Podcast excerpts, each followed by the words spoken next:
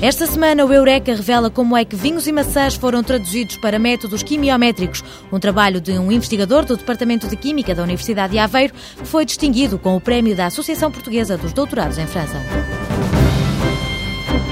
No ano em que se comemora o centenário da doença de Alzheimer, fomos conhecer as características moleculares e celulares desta doença, que se calcula que afete 15 a 20% da população mundial com mais de 65 anos. 8 de março foi o Dia da Mulher. Sophie Germain é a cientista homenageada no programa de hoje, a face feminina da ciência desde os gregos à atualidade, para ouvir nesta edição.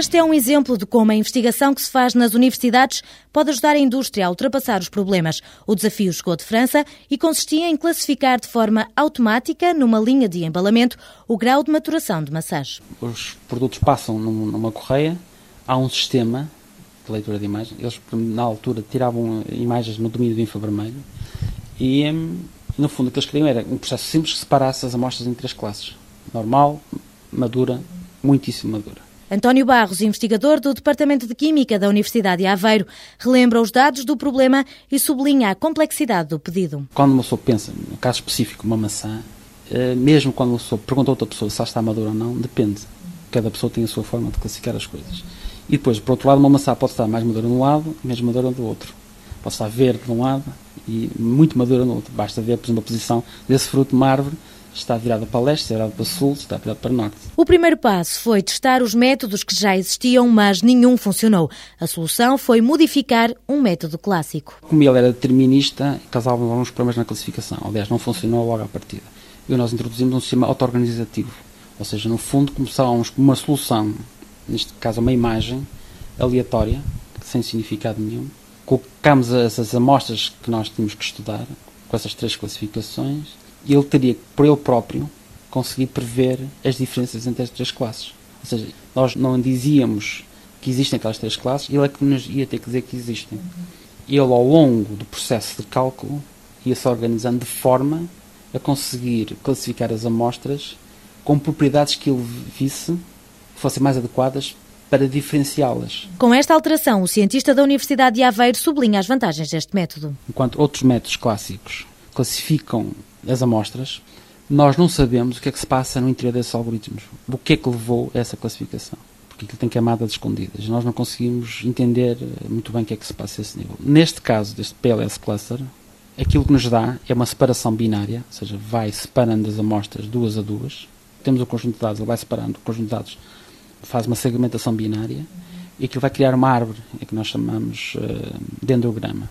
E esse dendrograma vai nos dizer como é que ele classifica as amostras. Mas o contributo de António Barros no apoio à indústria estendeu-se a outro desafio. Um instituto francês solicitou a ajuda dos investigadores da Universidade de Aveiro para analisar os dados de ressonância magnética nuclear a duas dimensões. Tratava-se da caracterização de todos os vinhos franceses e de alguns a nível mundial. Neste caso, o problema eram os sinais monstruosos das amostras. Quando nós temos milhares ou milhões de pontos, temos matrizes monstruosas, temos um problema a nível de memória do computador e velocidade. O computador em si não consegue fazer esses cálculos de uma forma rápida. Esses cálculos podem nos demorar dois ou três dias, mas pode atingir uma semana. E nós queremos fazer isso de uma forma rápida. As amostras podem ser analisadas de três formas. A análise química de bancada, onde se determinam as propriedades, como o teor das proteínas, por exemplo. Outra técnica consiste em tirar uma espécie de uma fotografia à amostra. E há ainda a técnica do espectroscópio, em que se tira o sinal da amostra. É algo semelhante ao eletrocardiograma. Neste caso, tratava-se de um sinal com uma dimensão de 80 a 100 giga. O objetivo era analisar estas amostras gigantes em algumas horas. Nós conseguimos encontrar uma forma muito simples de fazer, comprimir esses milhões de pontos para um conjunto característico de umas poucas centenas de pontos, digamos assim, propriedades, e fazemos todos os nossos cálculos nesse conjunto reduzido. Nós temos que usar um sistema que não tenha perda de informação. Usamos a análise de composição em valores singulares, que é um método que vai recuperar vetores próprios, são características, e consegue recuperar um conjunto, digamos, suficiente da qual não há perda de informação. Cada amostra funciona como uma espécie de fotografia, onde cada ponto é um pixel. Neste caso, cada amostra tinha 6 milhões de pontos. António Barros revela que a solução foi comprimir os pontos sem perder informação. Há pontos que, apesar de não serem muito importantes, entram também no modelo. O que essa compressão faz é não dar tanta importância a esses pontos. De qualquer forma, a informação não se perde. Como é que nós sabemos que não se perde? Porque há uma forma de medir esse tipo de informação. Informação no sentido lato do termo. Uma forma de medir nós chamamos valores próprios. Quando temos um determinado conjunto de dados e conseguimos recuperar 100% dessa variabilidade, significa que nós conseguimos recuperar tudo. Mas para interpretar a imagem temos de voltar ao tamanho original. Quando nós trabalhamos num espaço comprimido, visualmente nós perdemos a percepção do que é que está a passar. Porque em um espaço comprimido, a informação está contida num determinado espaço que nós não conseguimos ver, digamos assim, interpretar facilmente. E para interpretar nós temos que voltar ao original. Então fazemos umas operações de desdobramento das matrizes. A este método, os investigadores da Universidade de Aveiro deram o nome de PCT. António Barros revela que para obter esta eficiência e fazer os métodos de calibração e previsão das amostras, basta injetar esta alteração nos algoritmos implementados no software. Mas a história não acaba aqui. Depois das amostras monstruosas vieram outras ainda maiores e o método teve de ser reformulado. Em vez de usar os dados como um todo, nós resolvemos partir os dados em janelas ou em regiões. O que nós fizemos foi segmentar, fazer esse PCT em cada uma dessas regiões e depois, com operações matemáticas, conseguir reunir essa informação toda, comprimida, voltar a fazer um novo cálculo e conseguir, de facto, obter resultados finais, eh, todas as propriedades que nós eh, estaríamos à espera e isso chamamos segmenta de PCT. A resolução destes problemas colocados pela indústria valeu a António Barros o Prémio Científico da Associação Portuguesa dos Doutorados em França, uma distinção cofinanciada entre a Fundação para a Ciência e Tecnologia e a Embaixada Francesa.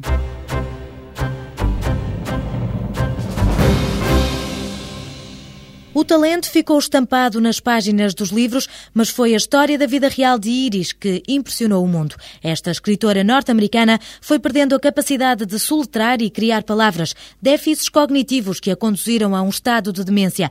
O último livro de Iris, ainda antes de a doença lhe ter sido diagnosticada, foi comparado a um texto redigido por uma menina pouco culta de 13 anos. Um perfil que não se resume a um nome ou uma história que foi sucesso de bilheteira no cinema. O filme espalha uma doença que se calcula que só em Portugal Portugal afete mais de 50 mil pessoas. No Laboratório de Neurociências do Centro de Biologia Celular da Universidade de Aveiro, Odete Cruz e Silva estuda os aspectos moleculares e celulares.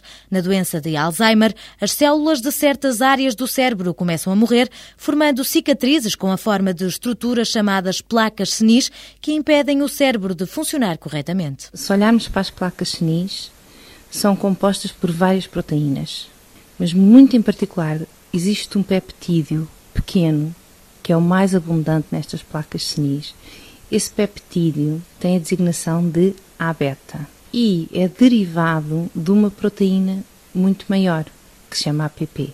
E o processo pelo qual isso acontece é um processo claricelular, que a proteína grande é cortada, ou seja, é clivada, sofre vários cortes até produzir este pequeno peptídeo que pode facilmente agregar e ficar depositado no, no cérebro. É assim como se fosse um, uma cola. E ele, ao agregar, vai também distribuir eh, os neurónios, as células neuronais. A APP, a proteína grande, conduz sempre à formação do A-beta, ou seja, todos produzimos este fragmento tóxico. Odete Cruz e Silva adianta que há processos dentro da célula que podem controlar a produção do A-beta. Temos estudos que demonstram que a produção do fragmento do A-beta pode ser regulada por processos de regulação intracelulares e para quem está mais dentro dos assuntos chamam-se processos de fosforilação. Há processos dentro da célula que podem controlar se o A beta é mais ou menos produzido. Depois, situações de stress celular também podem contribuir para a sua produção. Os investigadores de Aveiro descobriram que a produção do A-beta está relacionada com a fosforilação, um método que as células usam para ligar e desligar todos os processos. A própria proteína da APP pode ser ligada e desligada, ou fosforilada e defosforilada, de um modo que pode ou não produzir A-beta. E nós aí temos estudos que vamos submeter para publicação em que algumas alterações resultam na diminuição da produção desse fragmento. Mas mesmo que se produza o peptídeo, não significa que vá agregar, já que a composição genética pode ter um peso muito importante. Para fazer estes estudos, os cientistas utilizam células. Nós conseguimos ter continuadamente em cultura células de várias origens rim de macaco, é o que nós utilizamos porque é uma célula muito fácil, portanto, não, não estamos aqui a matar macacos nem nada desse tipo, mas temos sim uma linha, um, umas células que foram produzidas e agora estas células são mantidas em cultura e já têm mesmo muitos anos e são distribuídas por todos os laboratórios. Portanto, todos nós podemos estar a utilizar estas uh, linhas. Depois podemos também pontualmente produzir culturas neuronais. Nos estudos realizados em laboratório, Odete Cruz e Silva segue o rastro do verde. A proteína APP tem um marcador que é fluorescente, verde fluorescente, e nós podemos introduzir a APP dentro das células e podemos de facto ver todo o seu processo de maturação dentro da célula. Conseguimos ver o verde que vem do núcleo para o endoplasmic retículo, para o Golgi, entrar em vesículas, ir para a membrana, ser de novo endocitado. Portanto, nós conseguimos de facto olhar para as células e, através do verde, seguir o processo desta proteína que causa a doença de Alzheimer. Mais difícil é perceber os processos que afetam a produção dos fragmentos desta proteína. São um pouco mais complicados de seguir, porque são muito, muito pequenos e muito difíceis de detectar. Temos vindo a fazer isso com a colaboração de um grupo alemão para conseguir quantificar a produção do peptídeo por técnicas de proteómica, de separação das proteínas, transferi-las para um suporte físico e depois utilizamos os anticorpos, etc., para conseguir uh, identificar estas proteínas. No futuro, esta cientista da Universidade de Aveiro, que trabalhou na equipa do Prémio Nobel da Medicina em 2000, quer descobrir o que é que esta proteína anda a fazer dentro da célula. De facto, nós não sabemos a função desta proteína. E sem saber a função de uma proteína é muito difícil estudá-la, é muito difícil ter uma intervenção terapêutica sem saber o que é que ela está a fazer.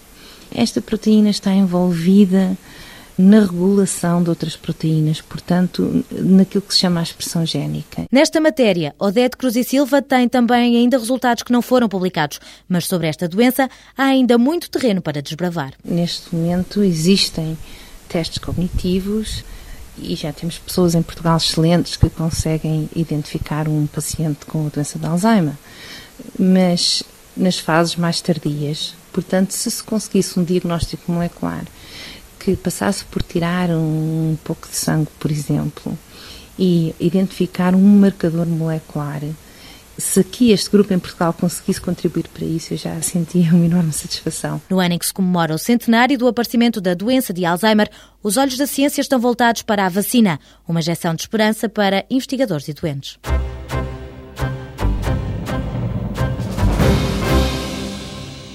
Mesmo nos países desenvolvidos, foi preciso esperar pelos finais do século XX para que a sociedade reconhecesse às mulheres o direito a uma carreira científica, dando-lhes as mesmas oportunidades concedidas aos homens. Durante muitos anos, o preconceito impediu o aparecimento de uma face feminina na investigação, mas nem sempre foi assim. João Rocha, cientista na Universidade de Aveiro, recua no tempo para mostrar que os antigos gregos reconheciam às mulheres a capacidade de criar saber. No século VI a.C., Teano, aluna do matemático Pitágoras, foi a mais brilhante das 28 mulheres da Irmandade que era mista.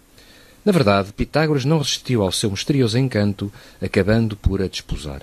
Nos séculos seguintes, filósofos como Sócrates e Platão continuaram a convidar mulheres para as suas escolas, mas apenas no século IV da nossa era, uma mulher fundou uma escola. Hipácia, filha de um matemático distinto, estagiou em Atenas com os melhores mestres e dirigiu a Escola Platónica de Alexandria, um dos mais importantes centros das ciências e da filosofia. Hipácia viveu numa época de luta entre o paganismo e o cristianismo, com este tentar apoderar-se dos centros importantes da altura.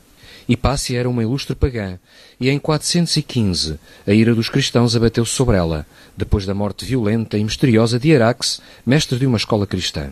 Foi assaltada em plena rua, lapidada, e o seu corpo foi lacerado com conchas de ostra. Os seus membros ensanguentados foram exibidos nas ruas. João Rocha revela que depois de Hipácia foi preciso esperar mais mil anos pela Renascença para que outra mulher entrasse em cena. Maria Agnesi nasceu em Milão em 1718 e veio a ser conhecida como um dos melhores matemáticos europeus da época. No entanto, A discriminação institucionalizada impediu que lhe fosse atribuído o lugar de investigadora que merecia. No século XVIII, du Châtelet e Marianne Lavoisier distinguiram-se no campo das ciências, mas o investigador da Universidade de Aveiro atribui o prémio de campeã dos direitos das mulheres a Sophie Germain, uma matemática revolucionária. O seu interesse pela matemática despertou aos 13 anos durante a Revolução Francesa, quando se viu obrigada a permanecer longos períodos em casa. Na biblioteca de seu pai, encontrou o livro História da Matemática de Jean-Étienne Montucla, descrevendo a vida e a obra de Arquimedes. Iniciou então os seus estudos de matemática lendo livros de Euler e de Newton. Os pais tentaram infrutíferamente impedir estes estudos, considerados desadequados à educação de uma jovem. E embora a entrada na Escola Politécnica de Paris, uma academia de excelência para a formação de matemáticos e cientistas, fosse apenas reservada a homens, Sophie Germain não desarmou e definiu uma estratégia para contornar esse preconceito contra as mulheres. Sophie Germain frequentou a escola usando a identidade do antigo aluno Monsieur Antoine Auguste Leblanc. Todas as semanas recebia problemas destinados a Leblanc e enviava aos professores as soluções sob este pseudónimo. Até que, alguns meses passados, impressionado com o brilhantismo do aluno, o professor Lagrange, um dos maiores matemáticos do século, marcou um encontro com Leblanc. Sophie é então obrigada a revelar a identidade, tornando-se Lagrange seu mentor e amigo. Aos 20 anos, interessada em discutir teoria de números, escreveu a Carl Gauss, conhecido como o príncipe da matemática. A sua verdadeira identidade só se revelou quando Napoleão invadiu a Prússia em 1806 e Sophie Germain pediu ao general das tropas invasoras que garantisse a segurança de Gauss. Este descobriu que devia a sua vida a uma certa Mademoiselle Sophie Germain, vindo a apurar quem esta realmente era. Gauss escreveu-lhe confessando surpresa e satisfação por se encontrar perante o inacreditável exemplo de uma mulher matemática. João Rocha sublinha o mérito desta mulher que teve a ambição de ser cientista. Sophie Germain demonstrou o último teorema de Fermat para certos números primos que ficaram conhecidos pelo seu nome. Recebeu uma medalha do Instituto de França, tornando-se a primeira mulher que, não sendo a esposa de um membro, podia participar nas conferências da Academia das Ciências. Gauss convenceu a Universidade de Göttingen a atribuir-lhe um grau honorário, mas Sophie não chegou a recebê-lo, porque morreu de cancro da mama aos 55 anos de idade. Atualmente em Portugal, as oportunidades de rapazes e raparigas aspirantes a cientistas são iguais.